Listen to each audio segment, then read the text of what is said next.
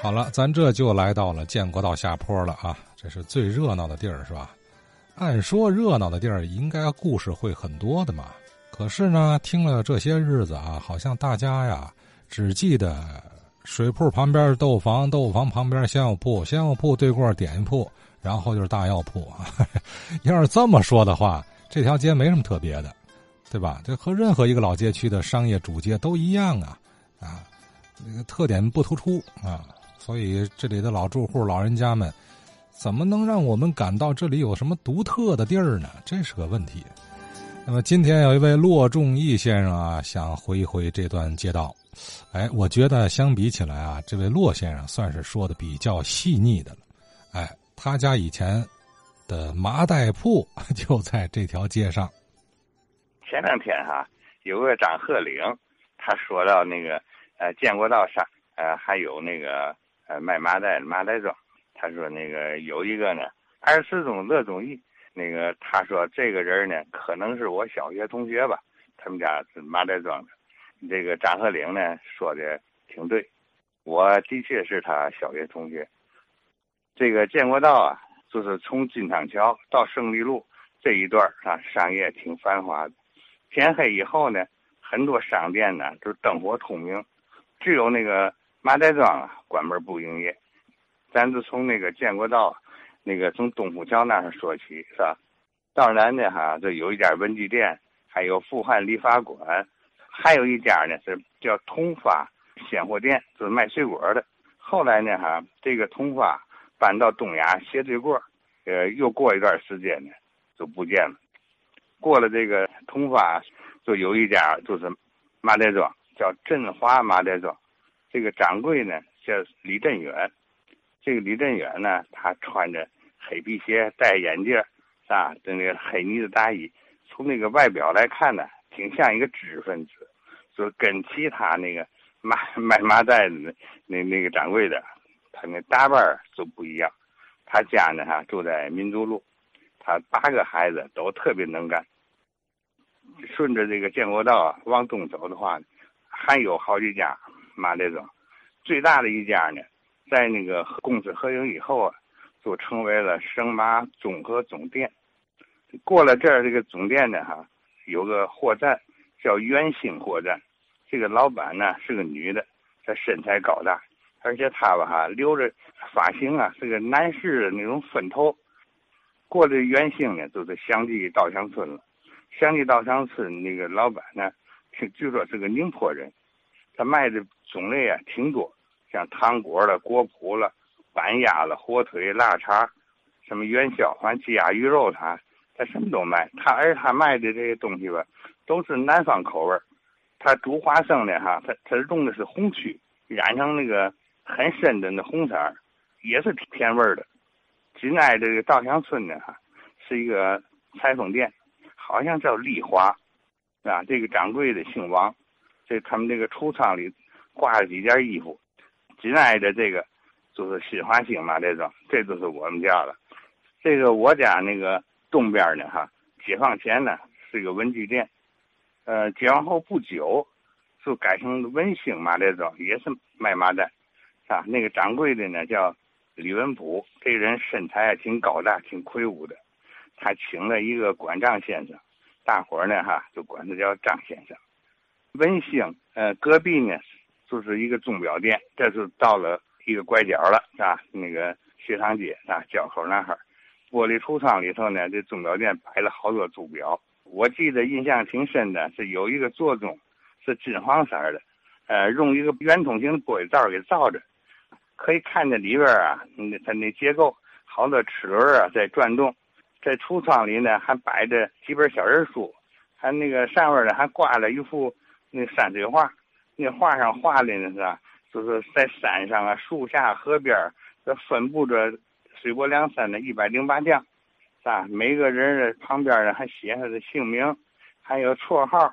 我那前儿从这儿过的时候，我经常在他的橱窗前站着，看看他那个透明的，是吧？那那个钟表，找到那个水泊梁山上一百零八将，他那修表师傅姓张。是个老头，头发已经花白了，戴个眼镜。过了这个学堂街，再顺着建国道往东走呢，哈，第一家是个糕点店，糕点店旁边呢是个中药店，然后呢是个富有斋包子店。这个富有斋呢，平常啊都只卖包子，到冬天呢，他就卖元宵。它元宵呢有江米面的、熟米面的啊两种，啊那个熟米面的呢价钱更便宜一些，颜色呢哈是有点是浅红色。中药店和这富有斋包子店呢，呃，可能在五六年就改成新华书店了。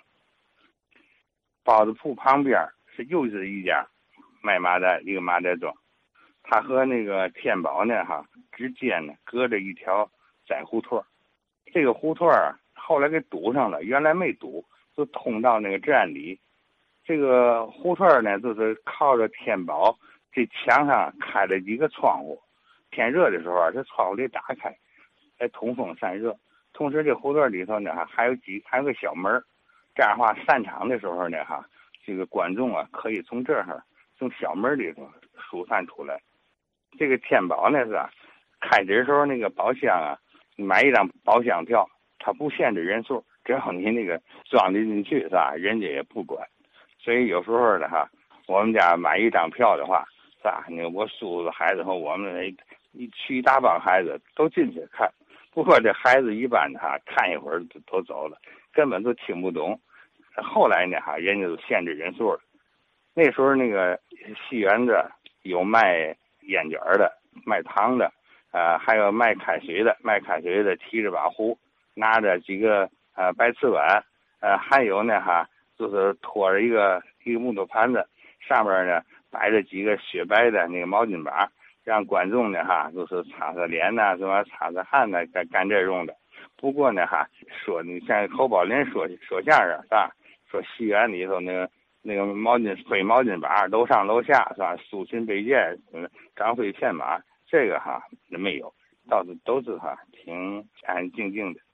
天宝看戏哈，我就记得有一出啊，李少春、袁世海演的野猪林，这出戏我是从头看到尾了。因为那时候呢，我也稍微大一点了，事先呢也知道这个剧情了。同时呢，哈，大字楼，那我上小学的时候开这个住余长街啊，每天上小学都从那儿过。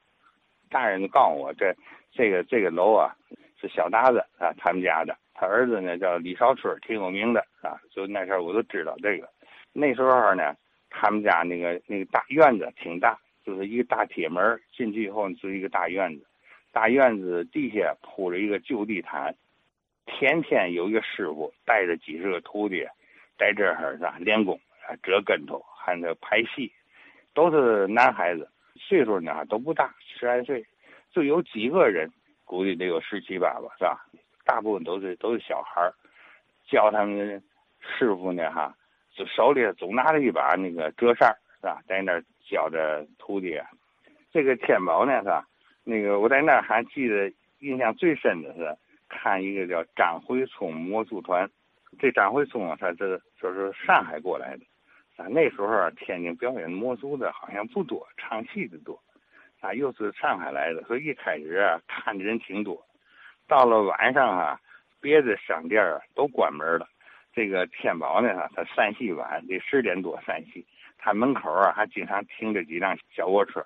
啊，这回这人们都议论着，说那一一些当官的哈，那也来看他的魔术了。那时候啊，有汽车，市镇好像没有小汽车。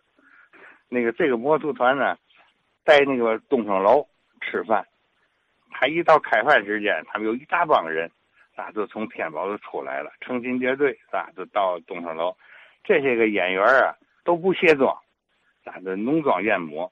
走在马路上呢，哈，就是特别的那个显显眼。张惠松啊，他有一个节目啊，他就叫大变活人。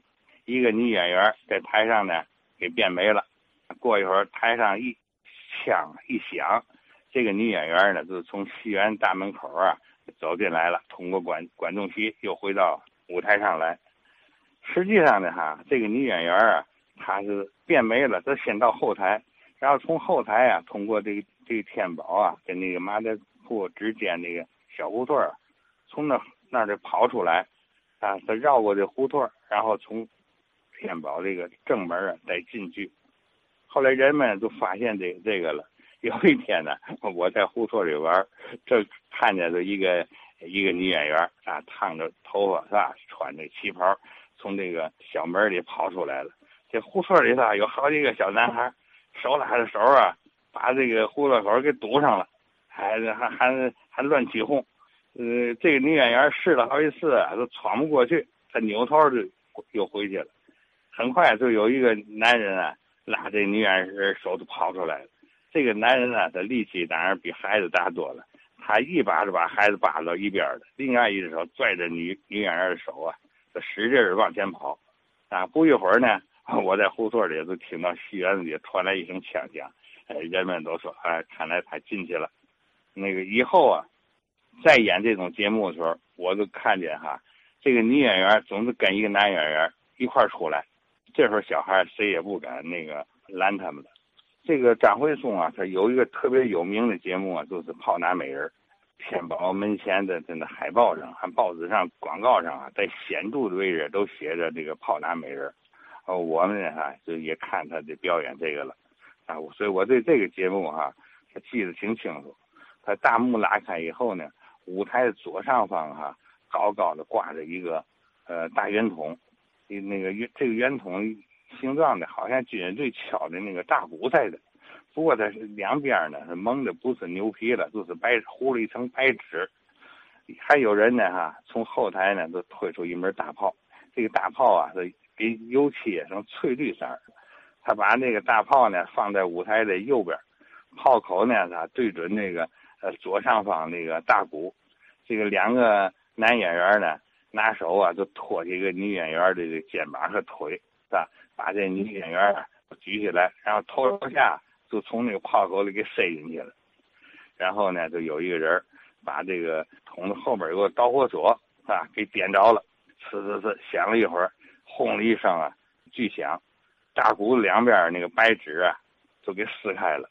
有一个女演员呢，哈，卧在这个这大鼓上边。肩膀了和腿呢，哈，都在外边。她的腰呢，是垫在那个大大鼓上。有人呢，都把这个挂大鼓的绳子解开了，让他大鼓降到里面，是吧？一开始啊，我我那时小，我还真以为啊，把这个演员啊用个火药给打出去了。这个张惠松啊，在天宝演出的时候，天宝对过是两个文具店，一个叫大同，啊，一个叫文光。他不叫文具店，叫大同书局、文光书局。他演出时候呢，这书局啊就摆着本书，就是张惠松编的演魔术的书。后来我估计着，可能是张惠松来天的时候，他就把书带来了啊。他然后呢就送到对门啊，那书店给摆出来啊，同时也给他自个儿呢哈也做做那个广告。他这个张惠松啊，在天宝演出时间很很长，后来呢啥？看的人都少了，天宝门口停的小汽车也没有了，啊，这张惠松就走了。呃，反正听人议论的，说张惠松最后啊，票卖不出去了，是吧？连东升楼的饭钱呢，都付不起了，啊，只好回上海了。